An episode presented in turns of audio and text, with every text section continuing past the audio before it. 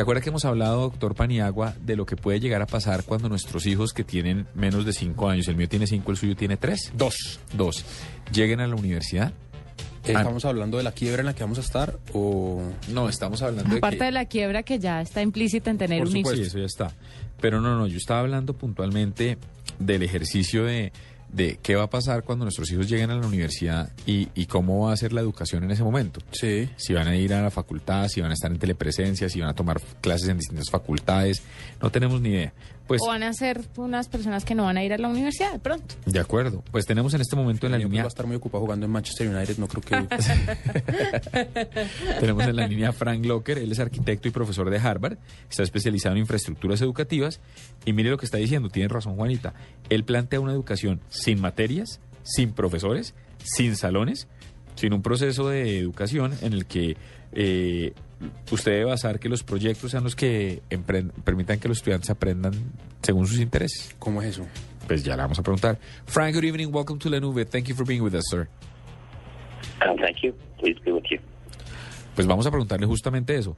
Eh, y es cómo es este modelo. Frank, they tell us that you are uh, trying to suggest uh, an educational model in which people have no subjects, students have no subjects, no teachers, no classrooms, just specific projects that uh, awaken their interests, the pupils' interests, and that's how they will learn. Could you elaborate on this, sir, please?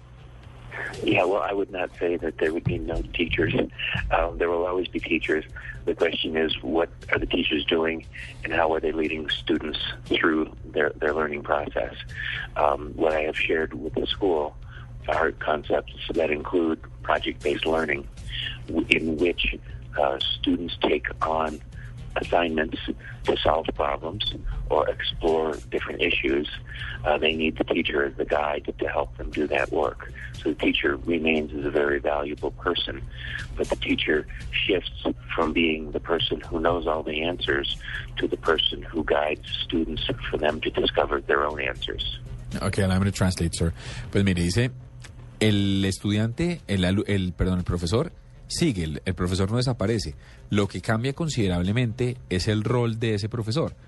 No, no es un catedrático que sabe todas las preguntas, sino pasa a ser alguien que guía a los guía. estudiantes y les facilita el proceso de descubrir. Yo quisiera saber si esto tiene que ver con, pues esto tiene sentido cuando usted es un adolescente y tiene unas bases, me imagino yo, pero cuando usted tiene 5, 7, 8 años, ¿qué le interesa y cómo eso tiene que ver con los conceptos de aprendizaje como leer o como escribir? Uh, Frank, I imagine that this makes a lot of sense when you're a teenager and have some solid bases, maybe when you're in the last years of high school. But what about when you're just a kid, a five-year-old, uh, uh, you're in preschool, and and you don't even know how to read or write? How would these projects help students do that? Could you give us an example? Well, um, project learning does work through virtually all of the grade levels. It's just that the students in the early years are exploring different issues and trying to answer different questions. Um, elementary school students or primary school students can can address a, a number of them. One, one very effective one is to have students uh, create a garden and and grow vegetables in the garden.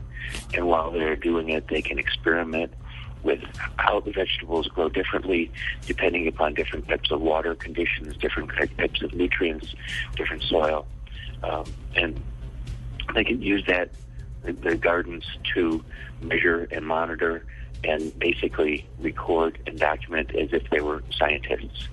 Uh, that quickly leads to math, um, and they can improve their math skills by, by doing this work.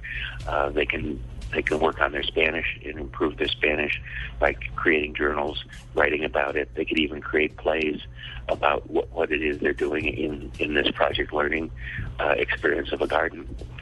So the, the, the basic notion of this work is that this type of learning is that you, you, you, you give students challenges that are intriguing and that uh, that will lead to multiple different understandings and answers. And when that is done, you can then do direct teaching on a just-in-time basis to support what students need to know at the time that they're learning. So, for example, if you had the garden and you asked the students to calculate how much a, a bean plant grew in a week, that might be the perfect time to then talk about measurements and how to use measuring tools and how to record the different heights. What we know is that when when students or when anybody has a direct purpose for using their knowledge, they will remember it more than if you just simply tell them things and you expect them to memorize them. All right, ahora, So this is this is an inversion of the traditional way of teaching. Um, allow me to translate, Frank, please, uh, before you go on. Me dice, mire, la cosa, y lo interrumpí en la mitad de la pregunta, pero es que quería traducir porque estaba ya amplio. Dice, mire, la cosa es muy sencilla. Eh, este método de, educación experiencial que él plantea, dice, funciona para prácticamente todos los cursos, no solo los del final. Te digo yo, ¿cómo, ¿cómo es ese ejercicio? Y me dice, mire, muy sencillo. Cuando usted está en ese proceso, usted en vez de pedirle a un niño, usted invierte los procesos de, de, de cómo los memoriza y los y los y les hace un examen y etcétera. Dice, voy a dar un ejemplo. Usted le pone a un niño a que a que tenga su propia huerta y a que tenga una planta. ¿Se acuerda el típico frijol que tuvimos que Claro, que lo ponían entre algodón y quedaba medio mojadito y eso empezaba a crecer para abajo. Entonces dice- y eso después empezaba a, a oler. oler. Entonces dice, dice, dice, mire, hagamos el ejercicio.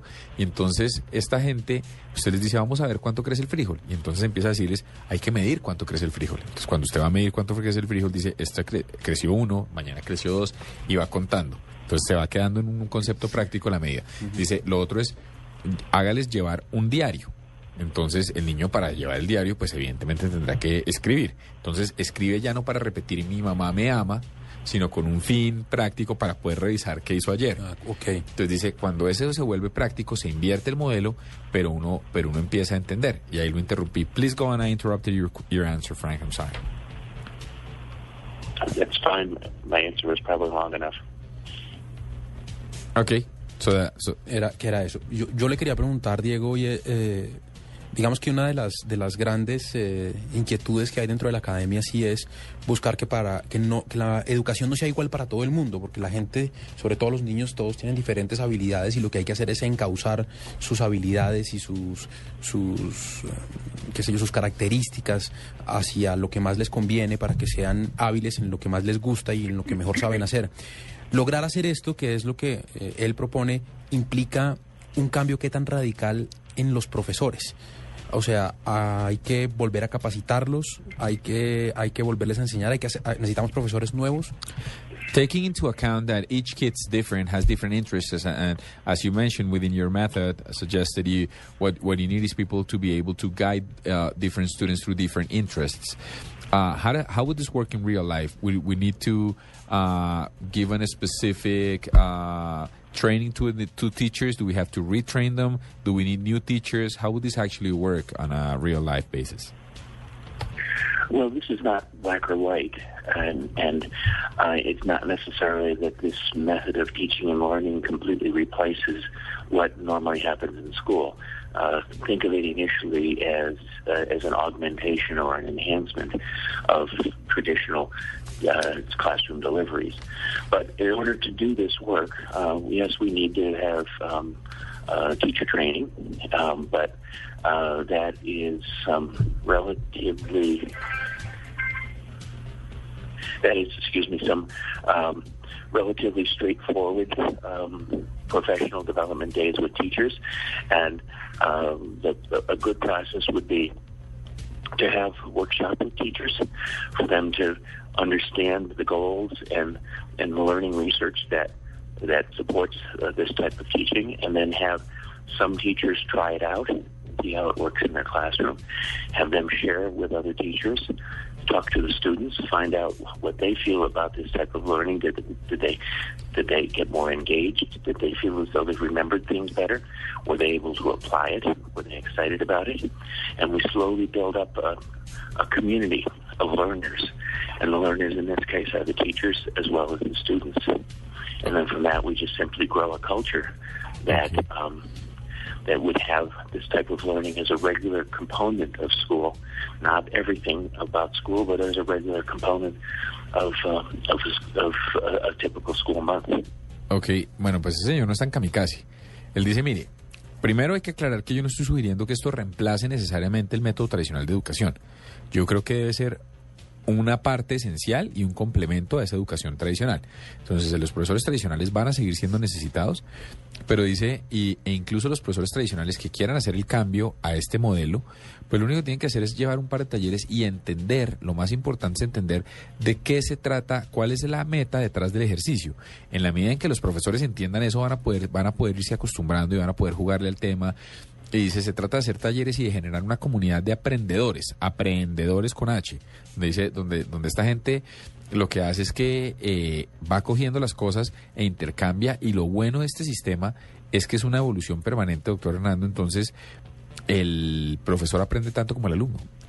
Eh, Diego, pregúntale por favor que si él piensa que estas próximas generaciones van a tener la responsabilidad para estudiar por decisión propia y seguir adelante con sus materias y con sus proyectos y con sus tareas y, todo lo que deben hacer para culminar una carrera, que si sí los ve con la capacidad de, enfocarse y eh, asumir esa responsabilidad de ellos solos, sin una persona, sin un profesor que esté ahí detrás dándole el impulso.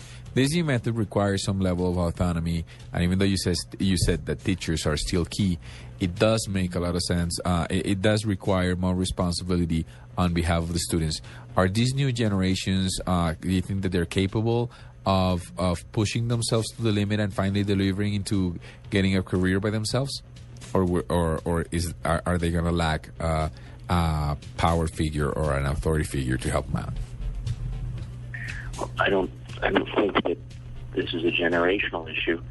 I think that this is that this approach that I'm talking to about to you about is simply an approach that taps into um, human potential and taps into the, the way people respond. Uh, and, and what we know is that if we can engage students in active learning, that they generally respond with more interest. If the learning is meaningful to them and they can relate to it in multiple ways, not just academically, but as part of their real life, they will be uh, much more vigorous in how they pursue their learning, and, and they will learn more. Um, so, you know, we, what we know is that in typical schools, uh, this, this is certainly, and I'm speaking from a, you know, from the point of view of um, USA learning, but I understand your learning in Colombia is is very similar. In typical schools, um, the teacher is, is does much much of the talking. The students are relatively passive. Their job is to take notes and, re- and remember things. Um, but this type of learning reverses that. We want the students to be active. We want the teacher to be um, the guide to their learning, uh, not the person who is uh, the holder of all knowledge. And so it's a very different classroom dynamic. Um, but what we know happens out of it is students find themselves um, more directly. They understand who they are. They understand working with others. They become critical thinkers to solve problems, and it better prepares them for the for the real world outside, which is emerging to be unpredictable, uh, with many shifts in the job market the economy, ups and downs, um, and this type of learning will make will allow students it will teach students how to be much more flexible in how they approach their lives.